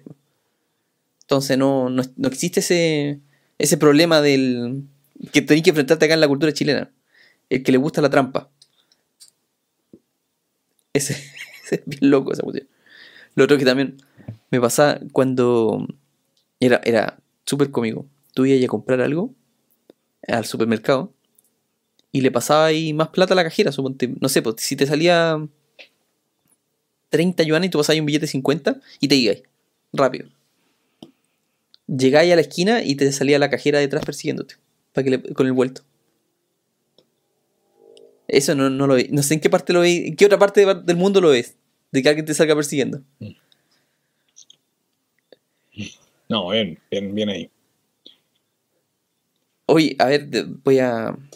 Ya estamos casi en la hora, así que vamos a pasar con las últimas preguntas. Carlos dice: ¿Le pasó, profe, que alguien le preguntaba de dónde es y le decía Chile y no sabía de qué país era? Sí, ¿Te pasó? sí, ¿Que no sabes Chile? ¿Qué es eso? ¿Dónde queda? sí. Nos ¿Es pasó. una, es una ciudad argentina? Y, no- y no- y nos, pa- y nos pasó otra cosa similar también, que con un taxi, con el taxista en Escocia, con un taxista en Escocia, eh, le dijimos, o sea, nos preguntó de dónde éramos, y dijimos del mejor país de Sudamérica. Ah, eh, Brasil. No, no es Brasil. Argentina. No, no es Argentina. Ah, más. entonces Ecuador. No, no, no, Nos dijo a todos menos Chile. Menos Chile y Venezuela. Oye, ¿y mucho venezolano en, en Inglaterra? No, había poco. Había poco. No, no sé, no sé. Pero. Capaz no, te, no te das cuenta. Claro. Había mucho asiático y mucho persona de Oriente Medio. ¿Y la peor experiencia en el viaje, aparte de la pérdida de maleta? Yo creo que el sentir que me quedé sin plata en, en Londres, porque era tan caro todo, yo llevaba un conteo mental más o menos de cómo iban las cuentas, que al final no lo disfruté tanto porque sentía que estaba muy... Te, eh, te está, ahí- te está saliendo caro. Claro, yo había lle- llevado un presupuesto mental de gastar total, total, total, total. eh, allá, no sé, por 5 millones de infracción, Ya. presupuesto total. Y que a cada vez que compraba algo estando pasado, sentía, voy hundiéndome más en la carrera de la, de la rata. Entonces estaba estresado por eso de sentir que tú te tenés que quedar endeudado, qué sé yo, y todo el cuento, eh, o tener que liquidar inversiones para hacerlo. Al final no, al final estoy usando un colchón de emergencia que tenía, que lo- es que es plata en el fondo que tenía para Claro. cuando me independice, que era un ultra colchón de emergencia que lo tenía para otro fin. voy a- voy a ¿Cu- tener que ¿Cuánto más te gastaste allá. de lo presupuestado? ¿Qué porcentaje? Eh, cuatro millones más. 4 millones más. Chuta. Pero por la pérdida de la maleta y todo el cuento, que son cosas que, que teóricamente se indemnizan. Sí, pero, pero la pérdida de la maleta te hubiese salido 500 lucas, ¿no? Sí, el, el punto de la indemnización es que uno piensa que, que es valor neto. Y no es valor neto. ¿A qué me refiero con valor neto? Ah, ya, ok. Eh, gastaste mil dólares en la, en la ropa y todo el cuento y te devuelven mil dólares, queda neteado. No queda neteado, porque es flujo caja. ¿Por qué flujo caja? Porque muchas cosas las compras con tarjeta de crédito. Después te llega el total facturado de la tarjeta de crédito y tenés que pagarlo. Y la indemnización te la pueden pagar un mes después o dos meses después. Entonces, Ya. en, ese, en ese intertanto, igual te quedaste con un eh, déficit en la tarjeta de crédito que hay que pagarlo. Entonces, claro, por eso es importante también tener fondos de emergencia y todo el cuento. Yo tengo un fondo de emergencia que mi plan no era destinarlo a pagar el sobrecosto del viaje. Claro. A quienes no sepan, yo estoy trabajando y estoy armando un colchón de emergencia para salirme del trabajo. Entonces tuve que pagarme sueldos futuros ahora para financiar ese, ese déficit. Claro, después me va a llegar la plata de la indemnización, pero el pago de la tarjeta de crédito, de hecho, lo tengo que hacer ahora, en ocho días más, nueve días más. Entonces hay que pensar siempre las cosas también en términos de flujo caja y no solamente en suma y resta, sino que cuándo se pagan las cosas, cuándo se pagan las cosas importantes. Benjamín pregunta, ¿en el Metro Londres se puede comprar la tarjeta Oyster? No, o sea, no está preguntando, está contando. Oyster, tipo VIP. Y, o bien pagar en el validador con tu tarjeta de crédito. Es más caro, pero se puede. Ah, mira, está bueno eso. Sí, yo ahí compré pasaje nomás. Cómprate pasaje. Compré, compré pasaje, Jo- claro. Joaquín Pero buen dato es. ¿En Barcelona el aeropuerto es cerca? Sí, es cerca. Es súper cerca. O sea, el, el, el aerobús, que es el bus que te lleva del aeropuerto a la Plaza Cataluña, 30 minutos. Y O cuesta, sea, es chiquitito y cuesta el 5 euros. espacio. Sí. Me imagino que es como. Es como Valpo, Viña. Barcelona Viña, es como. Viña. A ese nivel. Ya. Sí. Mira. No es una ciudad, no es una ciudad grande, está súper bien conectada por metro. De las tres ciudades, para mí fue la que más me gustó. La que más te gustó. fel- sí, feliz viviría en Barcelona. Mira, Joaquín pregunta, ¿y en qué me tengo que fijar para planificar un viaje a Barcelona? ¿Cuáles serían los tips ahí, Álvaro?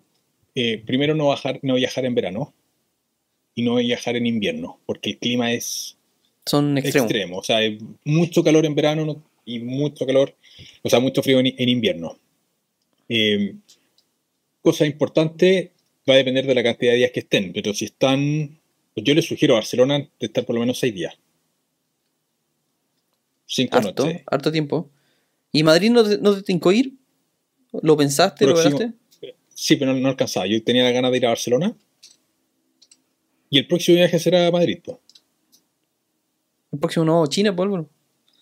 No, pues el próximo a Europa, Madrid, Madrid Italia, otras, otras partes. Pero o el próximo a España será Madrid. Pero yo creo que esta ciudad europea es grande, porque Barcelona es la ciudad más turística de España. es una ciudad chica, pero, hacer, pero hay mucho, mucho que hacer en Barcelona. Y creo que esta ciudad vale la pena el de repente tomarse días para ir a un bar y quedarse tomando en un bar y disfrutar la ciudad de una manera distinta más que estar corriendo, conociendo todas las cosas, las cosas turísticas.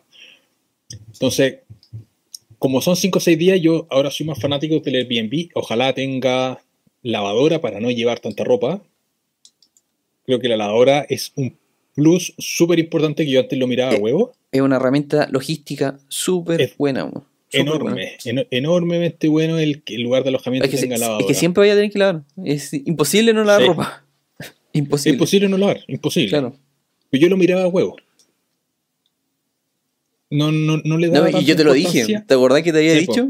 Entre medio de los viajes, métete en un Airbnb. Porque ahí te va a ahorrar el tema del, lado. Sí, pero es fundamental. O sea, viajar, ojalá sí o sí con, con lavadora. Pero, claro, pero, pero no necesariamente el primero. Si yo siempre digo, como el segundo o el tercer punto de llegada, hay lavadora, fijo. Asegurarse que, que tenga lavadora. Porque así te hay a asegurar al tiro de que no tenés que llevar tanta ropa. Y claro, Es- yo, siempre, yo siempre pienso llevar ropa pero justísima. O sea, ojalá lo, lo menos posible. Y si hay que comprarse ropa, uno se compra ya. Sí, eh, eso es lo otro. Siempre te termináis comprando ropa. Siempre, te- claro. Siempre encontráis algo Siempre. bonito que queréis, que queréis comprarte. Siempre. po, siempre. Entonces, Sí o sí. no es necesario llevar tanta ropa. Exacto. Más que nada, yo pienso que la ropa interior es como lo más importante y un par de pantalones y sería. Claro, no, no viajar en invierno porque Europa es muy frío en invierno. Eh, me, me hice una lista de cosas, de conclusiones del viaje. Entonces la, la tengo acá relativamente Sí. Os- Oscar está sacando. No, Oscar, eso es- le, le llamamos nosotros los Matri Points. Esos son. Entonces, Oscar Mm. pregunta: ¿cuánto, ¿cuántos Matri Points acumulaste Mucho, con este viaje? muchísimo. Muchísimos Matri Points. Muchísimo. Ya, algunas conclusiones que saqué, que las anotamos en el camino de vuelta a las 15 horas, con, con la Beatriz hicimos un listado. Primero, estar en muchos aeropuertos es pérdida de tiempo, ya que hay que estar dos, tres horas antes, caro llegar al aeropuerto y todo el cuento. O sea, si van a viajar a Europa, yo creo que dos, tres, cuatro, o sea, tres, más de tres países es mucho. Yo creo que dos países está bien. Ideal cinco o seis días en ciudades grandes.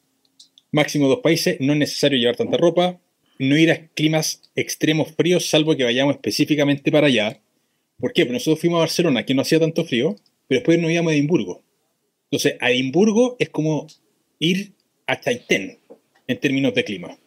Entonces, en Barcelona no necesitáis tanta ropa, pero para allá sí. En consecuencia, la maleta era muy grande. Entonces, si se van a pegar un viaje que tiene mucho... no- o sea, lo ideal es no pegarse viajes, a mi juicio, que tengan mucha diversidad climática para que la ropa te sirva en lo mismo. Eh, estar cerca de los metros del centro es fundamental. De repente uno puede decir quizás el, el- el alojamiento es más barato estando más lejos del centro. Olvídense, cuando estáis allá, neces- quería- lo único que uno quiere es estar cerca del centro, de los lugares más turísticos. Si vamos a ir por varios días a un lugar, arrendar con cocina. Si son pocos, arrendar sin cocina y con desayuno quizás. El desa- Nosotros los hoteles los teníamos sin desayuno. Porque era caro el desayuno. Los desayunos son, son vitales. Pero son, son vitales. Pero los desayunos eran, eran caros. Eran muy caros. Por claro, por ejemplo, un hotel nos, nos cobraban, voy a inventar, 100 dólares la noche por- eh, sin desayuno y 125, 130 dólares con el desayuno incluido. Decía, Ah, 25, 30 dólares el desayuno es muy caro. Entonces, eso te 25, suma, Sí, te ser. suma puntos a ganar un, a, a irte a un Airbnb al final. pues. Claro. Porque los supermercados son baratos y el desayuno te tomas en la casa. Eh, llevar ropa de ida mezclada en las maletas por el tema de perder la maleta. Esa fue una conclusión que saqué rápidamente allá cuando perdí la maleta. Sea, llevar la ropa mezclada, por si acaso. Llevar ropa mezclada. Por si te O sea, y maleta, yo, lo, que siempre hago, o sea, para evitarte esos cachos, o sea, yo sí o sí, si llevo una maleta, voy a llevar la maleta a mano. O sea, nunca, pero nunca meto la maleta en, en el porte equipaje. Claro, el- a veces no, no tenéis por dónde, o sea, tenéis que mandarla igual, pero yo siempre ando como mucho una, una maleta chica, porque me, me aseguro de que la maleta chica me tiene que entrar en el avión y también de que tengo que llevar poco equipaje. ¿Me caché? Sí, O sea, y pese Sí, a que... pues, no, eso, eso es vital. Y eh, así no te, no te calentáis la cabeza con andar con tantas cosas.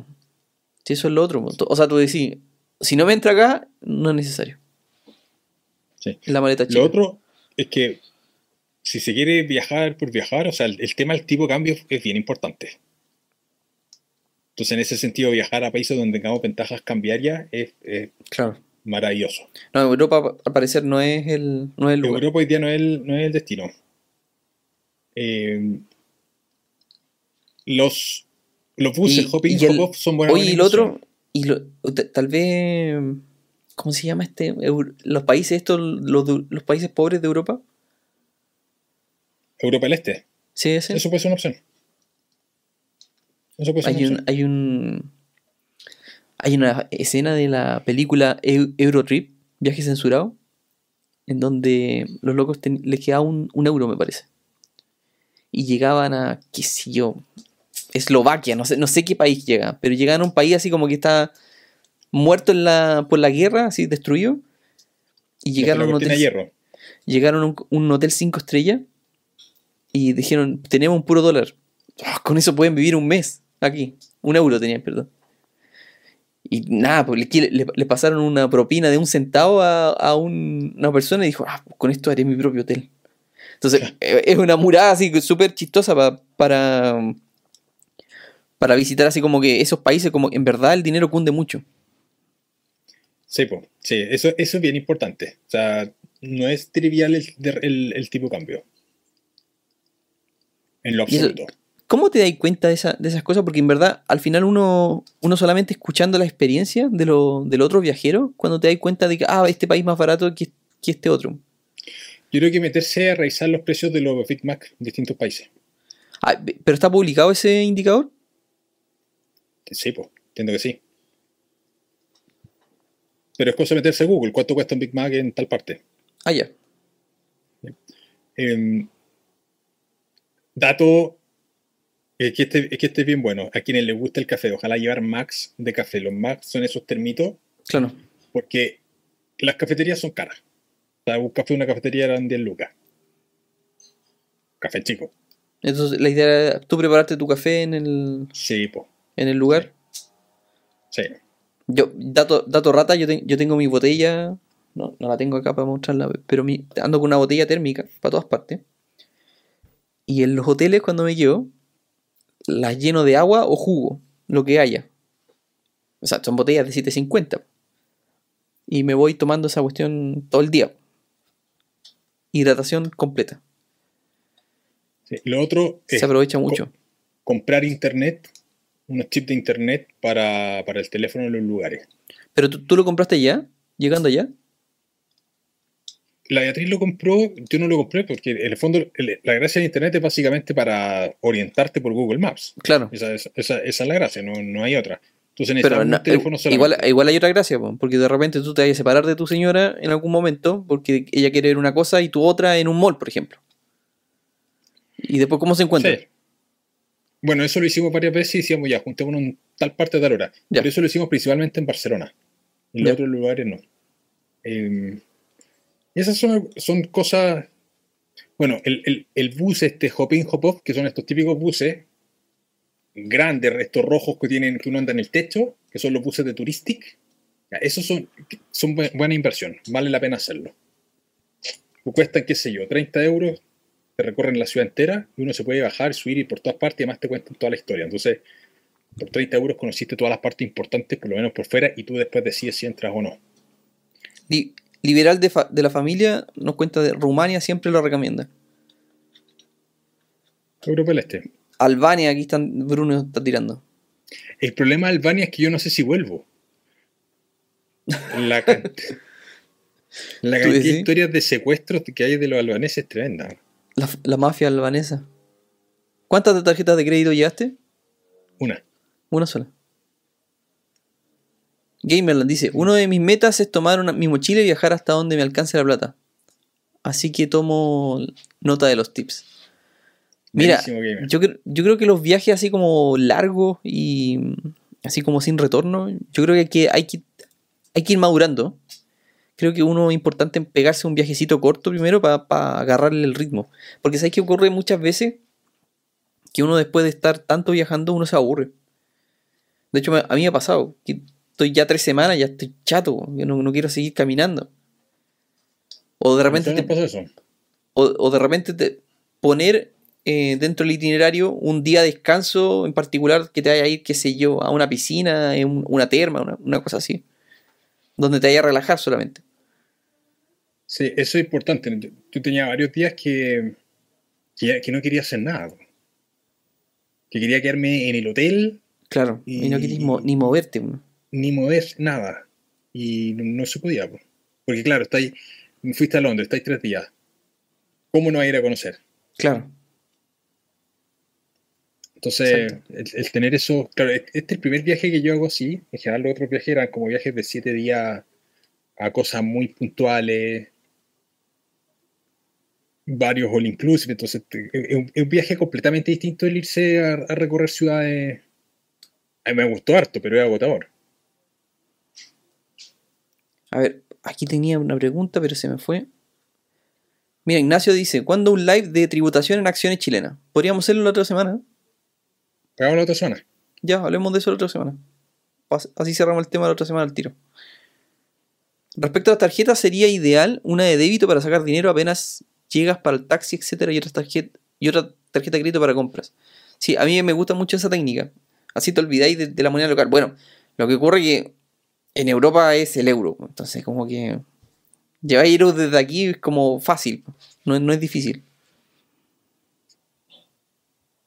Claro, Ya, en Inglaterra chicos. no, pues en, en Inglaterra Ah, no, ahí tenés que-. Bueno, pero ahí cómo lo hiciste? ¿Cambiaste plata? ¿O llevaste Sí, la de débito? Ya. No, no, Yo plata. Yo hubiese llevado la de débito nomás. Y no me estreso.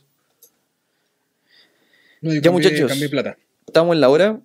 Hoy les agradecemos un montón que nos hayan acompañado en este ratito. Fue una.